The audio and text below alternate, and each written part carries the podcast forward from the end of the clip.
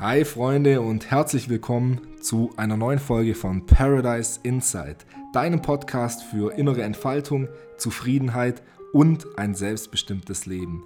Bestimmt hast du, liebe Zuhörerin oder lieber Zuhörer, schon mal von älteren Menschen, beispielsweise deinen Eltern oder Großeltern, gehört, ach, die Jugend von heute, wo soll das nur hinführen? Oder oh, die neue Generation, die ist sowas von lebensunfähig.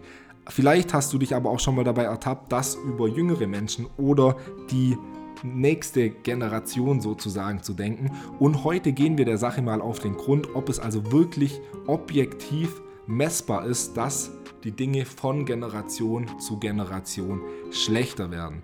Um das zu diskutieren, habe ich mir Rüdiger Maas auf den Podcast geholt. Rüdiger ist Sachbuchautor und Psychologe. Er hat unter anderem das Institut für Generationenforschung ins Leben gerufen und leitet dieses heute. Ende letzten Jahres hat er ein neues Buch auf den Markt gebracht, das da heißt Generation lebensunfähig, wie unsere Kinder um ihre Zukunft gebracht werden. Und genau dort sind Rüdiger und ich heute reingegangen. Wir haben darüber gesprochen, warum heute eins von vier Kindern in Deutschland unglücklich ist. Wir haben aber auch darüber gesprochen, was dies für Auswirkungen auf die heutige und zukünftige Gesellschaft hat und warum die Eltern mit ihrer Erziehung hier auch eine Mitschuld haben.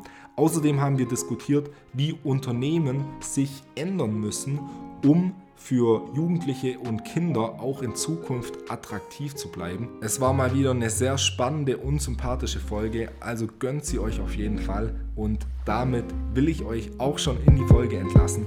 Also ganz viel Spaß beim Zuhören und vor allem viel Spaß mit Rüdiger Maas.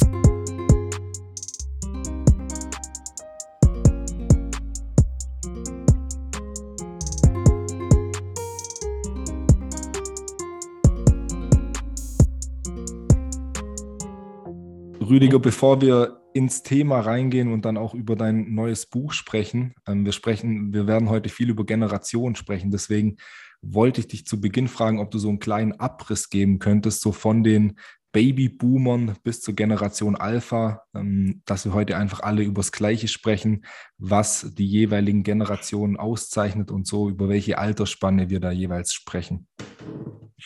Naja, sehr gerne. Also jetzt aktuell für uns relevant sind ähm, eigentlich mehr äh, fünf Generationen. Ich fange mal an mit der stillen Generation. Das ist jene, die ungefähr um die Kriegsjahre groß geworden ist, also vielleicht Ende der 30er, 40er äh, auf die Welt kam äh, und dann natürlich auch die Nachkriegszeit sehr prägend mitgenommen haben. Dieser Einfluss war so prägend, dass diese Menschen heute noch so einen Habitus haben, wie bestimmte Sachen nicht wegschmeißen können oder an Dingen sehr lang festhalten oder auch Nahrung nicht wegschmeißen können in unserer Bundesrepublik momentan die nachhaltigste Generation, die wir haben, die, die, die tatsächlich auch am wenigsten CO2 ähm, ähm, ja, Emissionen produzieren, wenn man jetzt mal so Heizung und sowas mal wegnimmt. Danach kam die sogenannte Generation der Babyboomer. Das sind aber übrigens populärwissenschaftliche Einteilungen, also jetzt keine soziologischen oder wissenschaftlichen, sondern es ist einfach so populärwissenschaftlicher Sprech, aber die verwenden alle, deswegen können wir das ruhig mal so äh, äh, beschreiben. Die Generation der Babyboomer, die ist 1950 bis 65 geboren, das war die größte äh, ähm, Altersgruppe oder, oder Geburtengruppe, die wir hatten, äh, seit dem Zweiten Weltkrieg bis heute. Und es war eine sehr große Gruppe, ähm, dadurch auch war das ist sehr wichtig, sich auch mit Ellenbogen so ein bisschen durchzusetzen. Es gab überfüllte Klassenzimmer, überfüllte Studienzimmer und es gab auch so überfüllte Bewerbungssituationen. So das, die ging ungefähr bis 1965. Danach kam die sogenannte Generation X, die hieß im, im Westen auch Generation Golf, weil Golf so das Auto war, was eigentlich die meisten gefahren haben. Damals gab es noch so ja, VW Golf und Manta-Witze. Ich meine, so, falls das jemand noch überhaupt heute einordnen kann. Ähm, die, genau, die war sehr geprägt, also vom der Kalte Krieg war so eine Umgebungskomponente, äh, Individualität stand hoch im Kurs, viele, viele, es gab viele verschiedene Nischen, für jeden gab es eine Nische und es gab auch so eine Konternische, also es gab damals musikalische Richtung und da gab es auch Gegenbewegungen ähm, und es war immer ganz nett, auch Feindbilder zu haben, in Anführungszeichen, also so ein Thema, das man sich heute gar nicht mehr vorstellen kann. Danach 1980 bis 95 die sogenannte Generation Y oder auch Millennials genannt. Das sind äh, jene, die einfach schon mit dem Internet groß geworden sind, die dann in der späten Jugend dann auch äh, Smartphone gesehen, ähm, nutzen konnten. Also das Internet war plötzlich tragbar. Es waren plötzlich auch Dinge aus der analogen Welt digital sharbar. Also es sind auch viele, die dann, also dass Facebook, äh, Airbnb und wie sie alle heißen, dass das von genau dieser Generation entwickelt worden ist, eigentlich gar nicht verwunderlich, weil bei der eben genau diese beiden Komponenten, also analog aufgewachsen und dann doch in die digitale Welt reingewachsen, ähm, das ganz gut kombinieren können. Danach die sogenannte Generation Z oder Generation Snowflake, ähm, das ist quasi 1995 bis 2010 geborene, die kleinste Altersgruppe, also die kleinste ähm, Gruppe, die wir haben, also die sind ungefähr 4,6 Millionen weniger als die Generation X, nur mal als, als Relation. Und danach die Generation Alpha, die wahrscheinlich mehr werden, also wieder so viel wie die Generation Y, weil wir haben einen Anstieg wieder an der Geburten, äh, Geburtenrate. Die sind ab 2010 geboren, so jedenfalls ist die, die gängige Einteilung. Okay, top. Jetzt äh, sprichst du ja in deinem Buch davon, dass heutzutage jedes vierte Kind in Deutschland unglücklich ist. Ähm, erstens, wie stellt man das fest? Also gibt es da psychologische Erhebungen und äh, zweitens dazu, woran liegt es? Was sind da die, die hauptsächlichen Treiber, ähm, die diese Entwicklung vorangetrieben haben? Also ähm, das ist natürlich erstmal so, ja, äh, so ein, Hinweis. Also Glück als solches ist jetzt eigentlich kein messbares Konstrukt, weil es einfach erstmal subjektiv ist. Also ob jemand Glück hat, sozusagen, kann auch eine Zufallskomponente sein. Aber wenn wir mal anschauen, ist tatsächlich, äh, sind tatsächlich bestimmte Dinge da, die, die es früher so nicht äh, gab. Also wir haben einen großen Anstieg an, an bestimmten Störungsbildern, der zunimmt. Wir haben auch einen erhöhten Anteil an depressiven Symptomen, depressiven Symptomen. Wir haben einen erhöhten Anteil an einer extremen Übersättigung, die uns gar nicht mehr glücklicher macht, sondern eher unglücklich, wenn irgendwas fehlt. Wir haben äh, eine geringere Frustration, die dasteht und ähm, den Kindern wird gar nicht mehr die Chance gegeben, bestimmte Dinge äh, selber zu entfalten oder zu entwickeln, weil die Eltern omnipräsent sind. Und das Ganze führt dazu, dass die Kinder tatsächlich so gar nicht mehr so richtig glücklich sind oder Langeweile aushalten können oder bestimmte Dinge ähm, ähm umsetzen können, was früher völlig normal war. Und das nimmt sehr stark zu. Und tatsächlich haben nicht nur wir das festgestellt, es gab relativ viele Studien, äh, auch weltweite Studien, die festgestellt haben, dass das in unserer Welt, also in, in Deutschland, äh, tatsächlich jedes vierte Kind ist. Also ungefähr 25 Prozent, die tatsächlich eben solche Symptome aufweisen und Tendenz ist steigend. Was ja schon eine extreme Zahl ist, wenn man sich das vorstellt. Also mich hat es auch überrascht. Ähm, ich meine, ich war mir dessen bewusst, dass Leute heutzutage nicht unbedingt glücklicher sind als früher und das ist eben auch durch Social Media, man vergleicht sich mit anderen, ähm, man frönt dem Materialismus, sage ich mal, und braucht jedes Jahr ein, äh, oder jede Woche ein neues Paar Schuhe, um, um sein Glücklevel oben zu halten. Ähm, aber dass es doch jedes vierte Kind ist, ist schon ähm, hoch. Glaubst du, dass es so, der, also sagen wir mal, der Politik und der Gesellschaft allgemein bewusst ist und gibt es da schon Gegenmaßnahmen, die ergriffen werden? Nein, ich glaube nicht, dass es äh, vielen bewusst ist. Es ist auch ganz schwer. Wenn ich jetzt ein, eine Vater oder Mutter bin, dann ist mir das ja gar nicht bewusst. Ich habe gar keinen Vergleich. Ich habe ja quasi nur meine Kinder. Ich kann es vielleicht mit meiner Kindheit vergleichen, die war aber dann völlig anders. Also ähm, es fehlt ja der Vergleichskomponente. Diese Vergleichskomponente haben aber Lehrer, Pädagogen, die halt jedes Jahr neue Kinder bekommen und dann da tatsächlich einen Trend sehen. Die bestätigen das auch äh, oder eben auch äh, Psychiater oder solche Menschen. Aber ähm, äh, Eltern ist erst nicht bewusst, in der Gesellschaft ist es überhaupt nicht bewusst, weil wir ja diesen gesellschaftlichen Druck ausüben. Kinder bekommen immer für Smartphone, Kinder bekommen immer mehr, weil es die anderen eben auch haben. Also man versucht ja das Maximum reinzubringen und versucht tatsächlich Kinder immer mehr zu optimieren und das ist halt einfach eine Folge davon.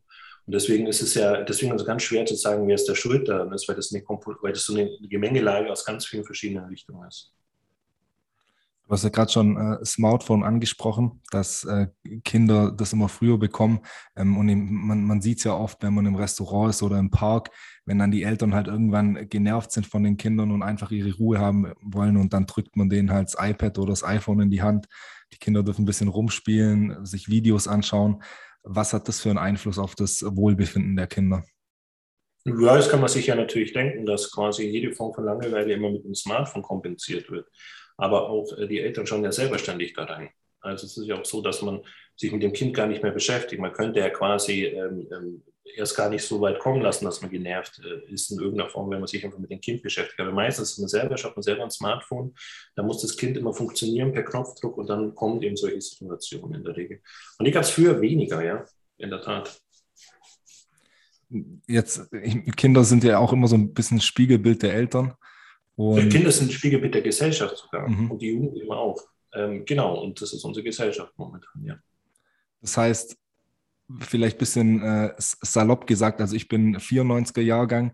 die Kinder, die jetzt auf die Welt kommen und heranwachsen, ähm, zeigen die so ein Verhalten, weil meine Generation in der Hinsicht vielleicht schon verkorkst ist, weil wir eben selber ähm, nicht mehr wissen, wie man Langeweile aushält, wie man mal mehrere Stunden ohne Smartphone aushält ähm, und das Verhalten dann natürlich an, an unsere Babys und Kinder weitergeben. Naja, genau, das ist so ein Phänomen. Also mittlerweile ist es ja so, dass ähm, ähm, sich jetzt ähm, Menschen auch in deinem Alter vielleicht auch eine Welt ohne Internet gar nicht mehr vorstellen können. So, also es ist Teil von unserem Leben und das müssen wir einfach wissen. Und dieser Teil hat natürlich viele Vorteile und hat eben auch viele Nachteile und das ist dem wenigsten einfach bewusst. Und in der Tat äh, potenziert sich das natürlich. Also diese, dieser Medienkonsum fängt ja immer jünger an, also immer enormer. Also es wird wahrscheinlich auch in einigen Jahren völlig normal sein, dass Kindergartenkinder ein Smartphone haben. Hm. Ähm, ich habe auch noch in einem Interview von dir gelesen oder in einem äh, Video gesehen, ähm, dass du gesagt hast, dass heutzutage alles von den Kindern dokumentiert wird. Ähm, liegt dann eben auch daran, weil ähm, meine Generation und die, die ein bisschen älter sind, ähm, selber so Smartphone-affin sind und egal was das Kind macht, wird das Video draufgehalten.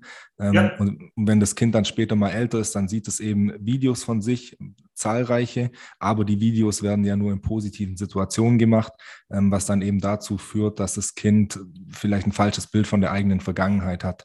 Könntest du da noch mal ein bisschen ausführen, was, was dann die, die Auswirkungen sind? Naja, es ist in der Regel so, dass wenn, wenn, wenn wir zurückdenken an unsere Kindheit und das wurde eben nicht dokumentiert, dann, dann sind viele Erinnerungslücken einfach da und ist völlig normal. Das heißt, wir brauchen, unser Gehirn oder fabuliert es, also füllt diese Lücken in der Automatik. Das heißt, wenn wir zurückdenken, ist eigentlich die Kindheit hat nie so hundertprozentig stattgefunden, wie wir denken, dass sie ist. Heutzutage wird das natürlich extrem dokumentiert. Das heißt, also ich kann jetzt als, als, als Kind, wenn ich oder wenn ich dann 15 bin, tatsächlich äh, äh, bei manchen wird sogar jeder Tag gibt es da Fotos äh, als Kleinkind. Ich kann dann immer schauen, auch wie das tatsächlich war. Und dadurch wird natürlich das Fabulieren ähm, entkräftet und es wird alles ein bisschen objektiviert. Dadurch gehen natürlich auch Emotionen raus, Fabulieren geht raus und so weiter. Und wenn ich jetzt auch noch da zurückblicke, und das sind nur positive Bilder, weil in der Regel machen wir, haben wir früher auch nur positive Fotos gemacht, aber da gab es halt dann fünf Kinderfotos insgesamt. Aber heute sind es tatsächlich mehrere tausend.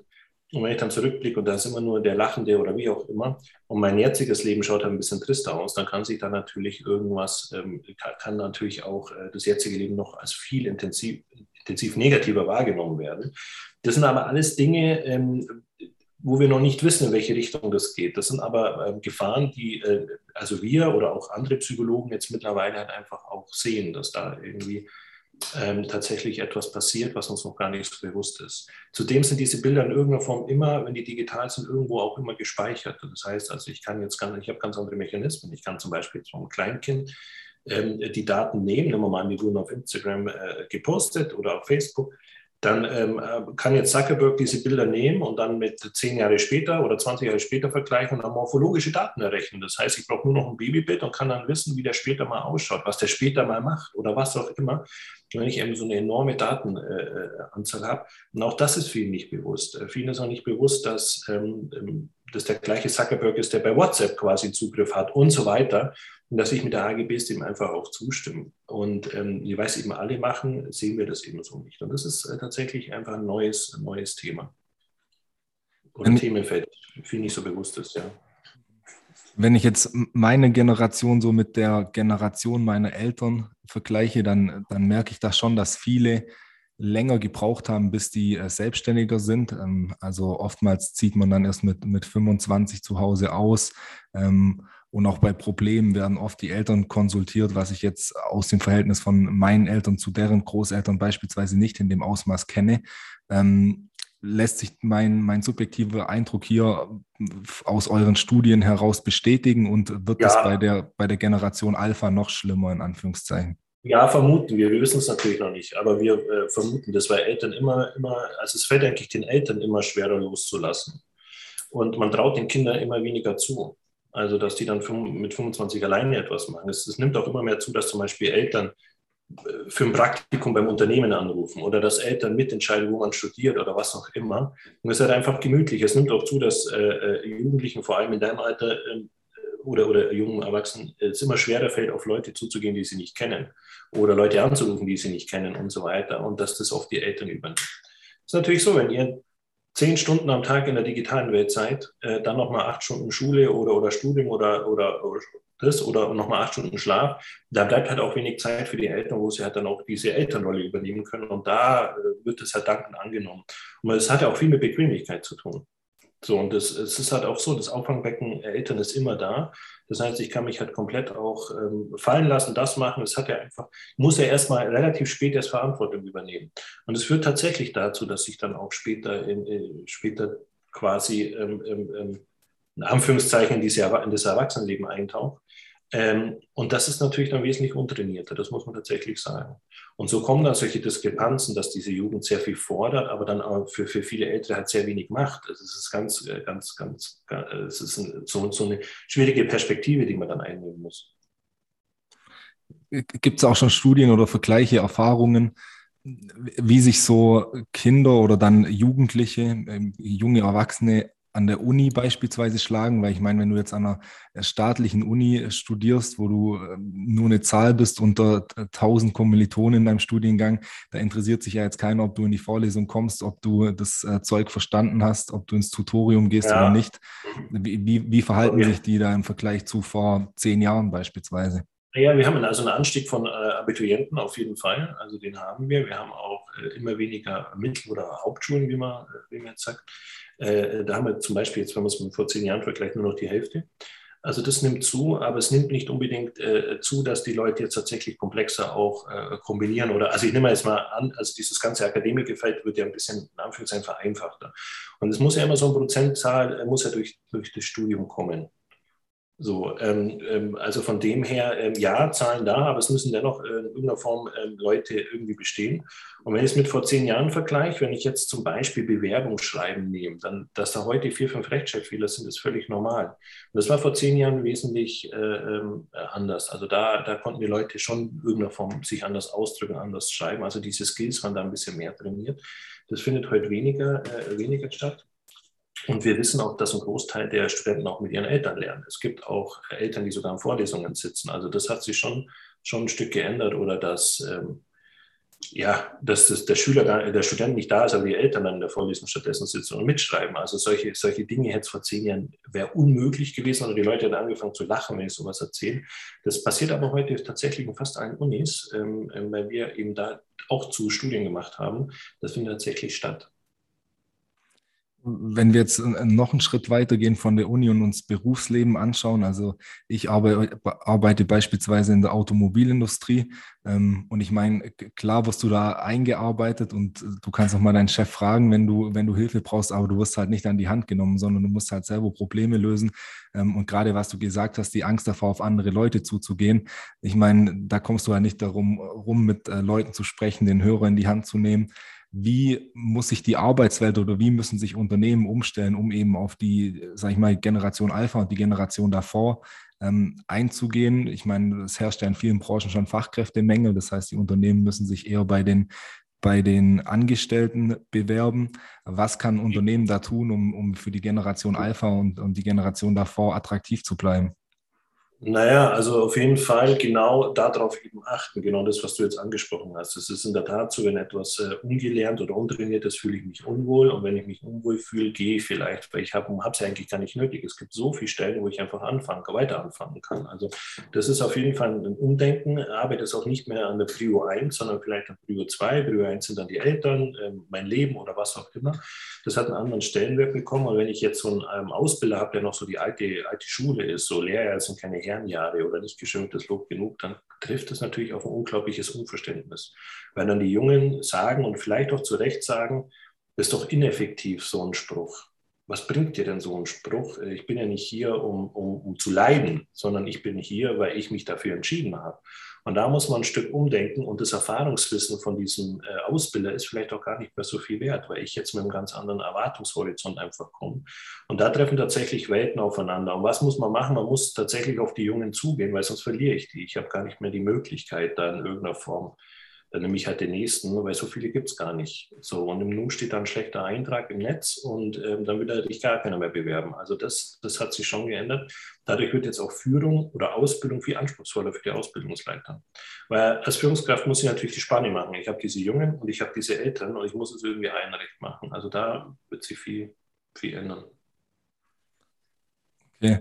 Ähm, ja, bleibt auf jeden Fall spannend zu sehen. Vielleicht ähm, gesamtgesellschaftlich gesehen, jetzt äh, sagen wir mal, es vergehen noch mal 10, 15 Jahre, dann ist die Generation Alpha, sind die alle im Berufsleben und prägen vielleicht auch unsere Gesellschaft. Wie wird das die Gesellschaft ähm, beeinflussen? Was wird da sich an unserer Gesellschaft ändern? Naja, also die sind ja ein Teil, also unsere Gesellschaft hat sich ja schon geändert. Darum passiert das ja. Also ähm, es wird so sein, dass die Menschen, die analog aufgewachsen sind, ja irgendwann ausfaden werden. Also es wird eher in die Richtung gehen, wie ich es jetzt beschrieben habe, also gesamtgesellschaftlich. Und der Wandel hat ja schon stattgefunden, in vielen Hinsichten. Wie zeichnet sich der Wandel ab, wenn du da ein naja, dass man, dass man, kannst? Ja, dass man Jüngere immer ernster nimmt die auf Augenhöhe hochhebt, ohne ähm, äh, zu sehen, dass die noch jünger sind. Das ist ein ganz komischer, ein ganz kruder äh, Thematik. Also wir nehmen ähm, 16-, 17-Jährige so ernst ist, wenn die 40 wären und wundern uns, dass die in bestimmten Sachen vielleicht Unlogiken haben. So, das, das merken wir immer wieder, auch bei Diskussionen. Äh, wir merken auch, dass Vorbilder zum Beispiel für die Generation Z immer jünger sind, als, als das früher der Fall war. Also ähm, ähm für die Generation, also zum Beispiel bei uns war das so, wenn man 20 war, waren die meisten Idole so 30 oder so oder Rockstars oder sowas. Das, äh, da hätte keiner die Idee gehabt, einen 15-Jährigen toll zu finden. Aber heute ist es anders. Also heute ist tatsächlich, dass man da äh, eher nach unten äh, schaut. Jünger heißt moderner, heißt zeitgeistiger. Und das machen eben die Älteren auch ein Stück mit. Also da, da passiert auf jeden Fall ein großer Wandel.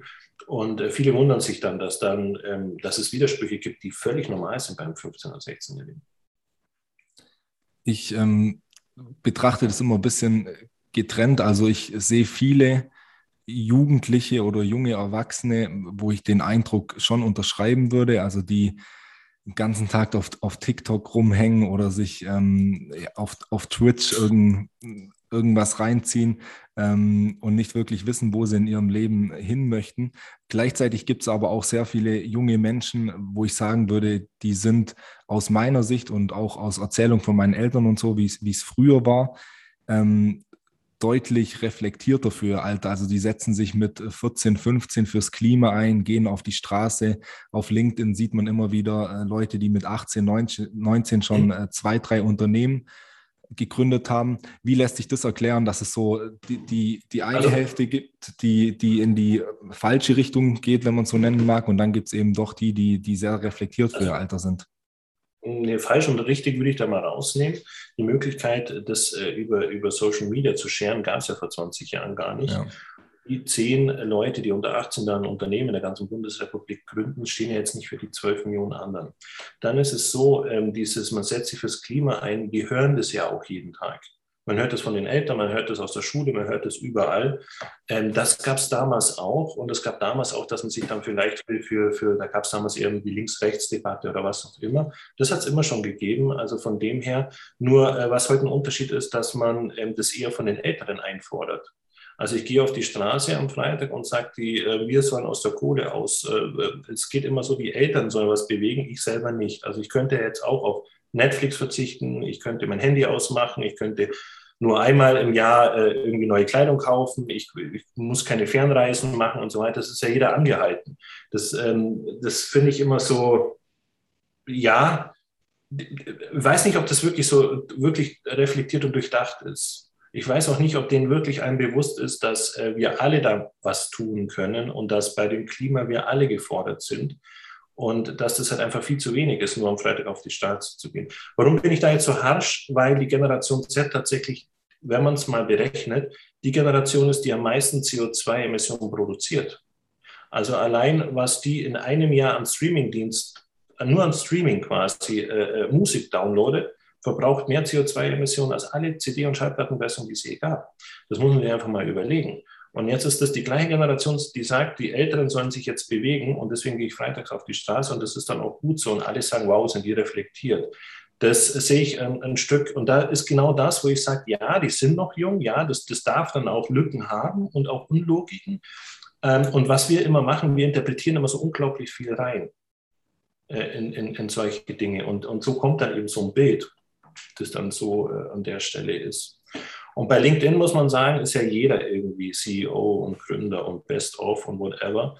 Da, da übertreibt ja irgendwie jeder und ähm, so kommt halt so ein Bild von, von diesen vier, fünf Influencer, die dann ein super Unternehmen gegründet haben, das kein Mensch kennt. So. Ich sage das mal überspitzt, ja, weil ja, klar. so. nee, nee ist, ist, ist ein guter Punkt auf jeden Fall. Ähm, jetzt, jetzt nochmal zurück auf die, die unglücklichen ähm, Kinder und Generation Alpha. Was hatte denn da jetzt die, die Corona-Krise für einen Einfluss? Also über ja, Homeschooling beispielsweise wird es ja sicher verstärkt haben. Ja, enorm, klar, logisch. Das muss ich überlegen, du hast jetzt Eltern, die jetzt auch nicht unbedingt glücklicher sind durch die Krise. Und wenn ich glück, unglücklichere Eltern habe, dann wieso soll das Kind plötzlich glücklich sein? Also das potenziert sich natürlich. Und na klar, wenn ich eingeschult werde äh, digital, das ist jetzt auch kein schöner Schulalltag. Wenn ich eine Abi-Feier habe digital, ist das auch nicht die geilste Abi-Feier, die man sich vorstellen kann. Also das hat für, für alle ähm, ein großes äh, Thema. Und meiner Meinung nach hat man da die Jungen überhaupt nicht richtig ähm, berücksichtigt weil da werden wir noch Langzeitfolgen haben, die werden wir auch später erleben und da hätte man tatsächlich mehr auf sowas eingehen müssen. Was bedeutet das tatsächlich für die Jungen und äh, wie hätte man das lösen können? Dann hätte man nicht tatsächlich einfach auch mal richtig viel investieren müssen in diese Umlüftaktionen, äh, dass der Unterricht vernünftig stattfindet ähm, oder zwei Schichten oder dass man bei niedrigen Inzidenzien dann einfach äh, die, die Sommerferien nutzt oder was auch immer weil das wird uns in zehn Jahren tatsächlich wieder auf die Füße fallen. Und ähm, bei den Älteren ist es nicht, in Anführungszeichen, nicht so schlimm, weil da einfach ein anderer Entwicklungsstand ist. Und das fand ich, ähm, da fand ich, da hat man auch richtig gemerkt, dass die äh, äh, Jugendlichen oder die Kinder keine Lobby haben an der äh, Stelle und das, oder keine Polit kein Politikinteresse von der, oder aus Seiten der Politiker da ist. Und das hätte man viel mehr zugunsten der Jungen machen müssen, finde ich.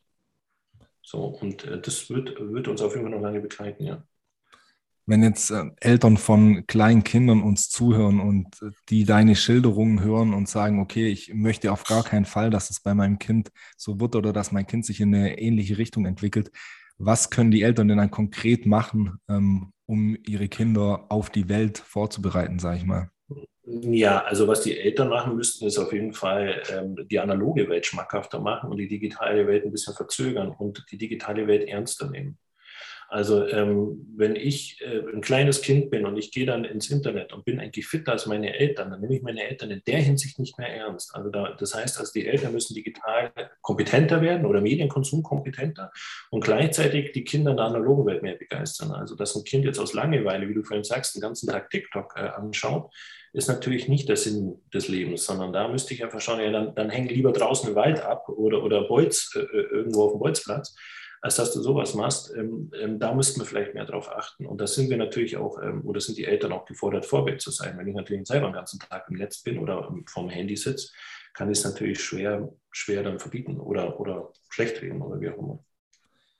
Ist es aus äh, psychologischer Sicht sinnvoll, da auch bei, bei kleinen Kindern und Jugendlichen ähm, schon mit Dingen wie Persönlichkeitsentwicklung oder Achtsamkeit, Meditation beispielsweise ähm, anzufangen oder den ähm, Dinge erklären wie Minimalismus beispielsweise, dass man eben das Streben nach mehr nicht mehr hat, sondern sich auch mit wenig äh, zufrieden gibt und so eben wieder ähm, mehr Glück in, in den Alltag bringt. Ja, ich muss schon, dass du, bevor das Kind in den Brunnen fällt, vielleicht erstmal dafür sorgen, die Kinder gar nicht so zu überschütten mit bestimmten Dingen, dass es jetzt gar nicht so weit kommt. Also ich kann jetzt mit Kleinkindern keine Mediation, äh, Meditation machen oder so.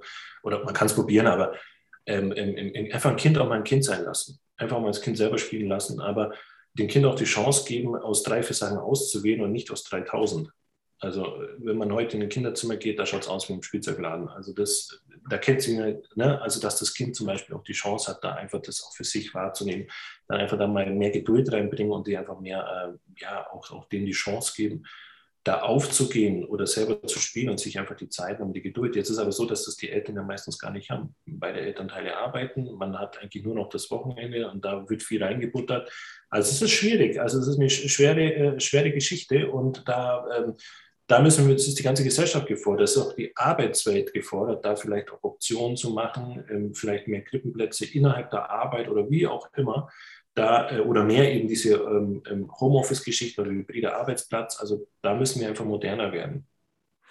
Du, du hast gerade angesprochen, ich meine, äh, früher war es ja klassisches Familienmodell so, dass meistens eben der Vater Vollzeit gearbeitet hat und die, die Mutter Teilzeit oder ganz zu Hause war. Heute ist oft so, dass äh, beide ähm, Partner 40-Stunden-Verträge haben, Vollzeit arbeiten. Ist so ein Modell überhaupt, also kann man mit so einem Modell überhaupt ein Kind so aufziehen, wie, wie es nötig ist und dass das Kind eben alle Bedürfnisse, die es hat, erfüllt bekommt?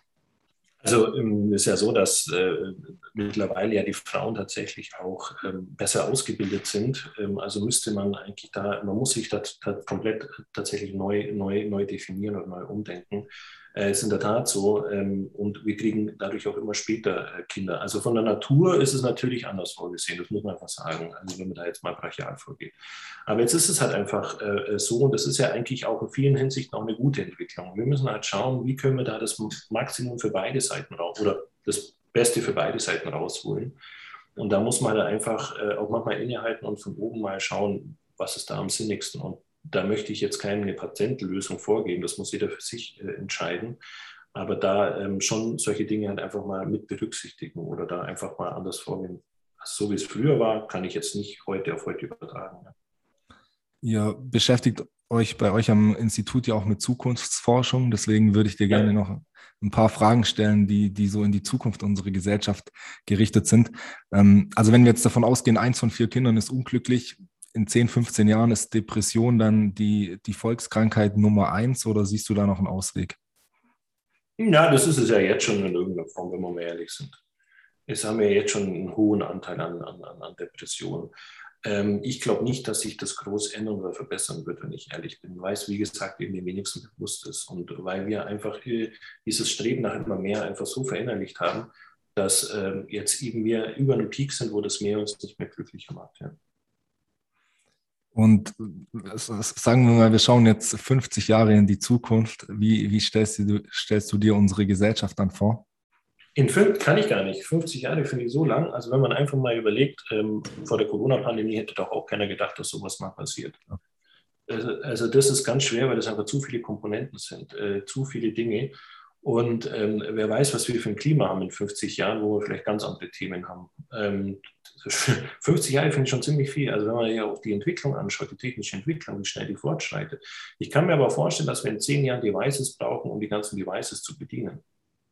Also dass wir, äh, dass die Technik einfach so viel fortgeschritten ist, dass, dass die einfach unsere Vorstellung überschritten hat und wir ganz anders damit umgehen können. Sowas kann ich mir vorstellen und auch eine absolute Abhängigkeit davon in irgendeiner Form.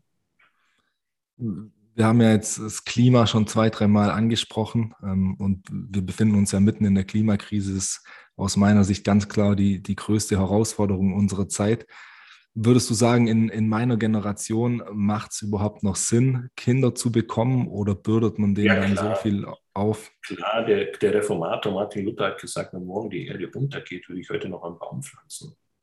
Also wir sollten, also so pessimistisch will ich da nicht angehen. Als ich 14 war, oder, oder ein junges Kind oder ein Jugendlicher, da äh, äh, hieß es, äh, die Bäume werden sterben, der saure Regen. Es wird bald keine Bäume mehr geben, die werden alle braun, äh, Nadelbäume und so. Und das ist äh, nie passiert.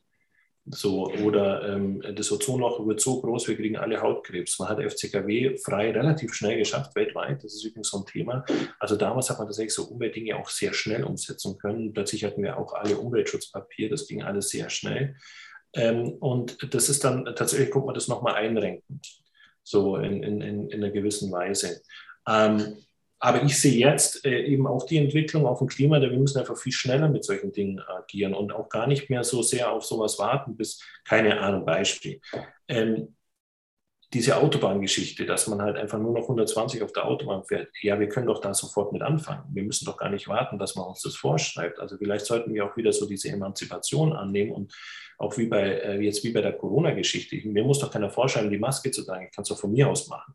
Also da, da, vielleicht einfach mal ein bisschen wieder so den gesunden Menschenverstand einfach einschalten und sich ähm, nicht immer so warten, dass die Regierung da was macht. Weil dafür ist es einfach, sind wir zu träge an manchen Stellen und da sind wir alle gefordert mitzumachen, meiner Meinung nach. Ja, kann ich auf jeden Fall unterschreiben, auch was du vorher angesprochen hast, ähm, mit in Anführungszeichen nur Freitag auf die Straße gehen. Also das kann man gerne machen, aber zusätzlich sollte man eben aufs, aus der Opferrolle rauskommen und selber in die Verantwortung gehen, sich Alle, beispielsweise genau. nachhaltig ernähren, weniger reisen, weniger streamen, öfters die Öffis nehmen und so weiter. Ähm, und dann hat man ja selber den, den möglichst großen Impact.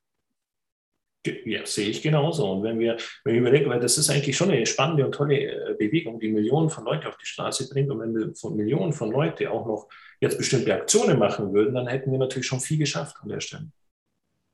Ja, auf jeden Fall. Ich, ich würde dir zum Abschluss gerne noch eine Frage stellen, die wir all unseren Interviewgästen stellen. Ähm, ich habe dir am Anfang ja schon erklärt, warum wir uns Paradise Inside genannt haben. Und ich würde von dir gerne wissen, was passieren müsste. Du kannst eine Sache nennen oder mehrere, dass jeder Mensch seinem inneren Paradies wieder einen kleinen Schritt näher kommt. Ja, sich vielleicht mal ein bisschen loslösen vom gesellschaftlichen oder digitalen Druck.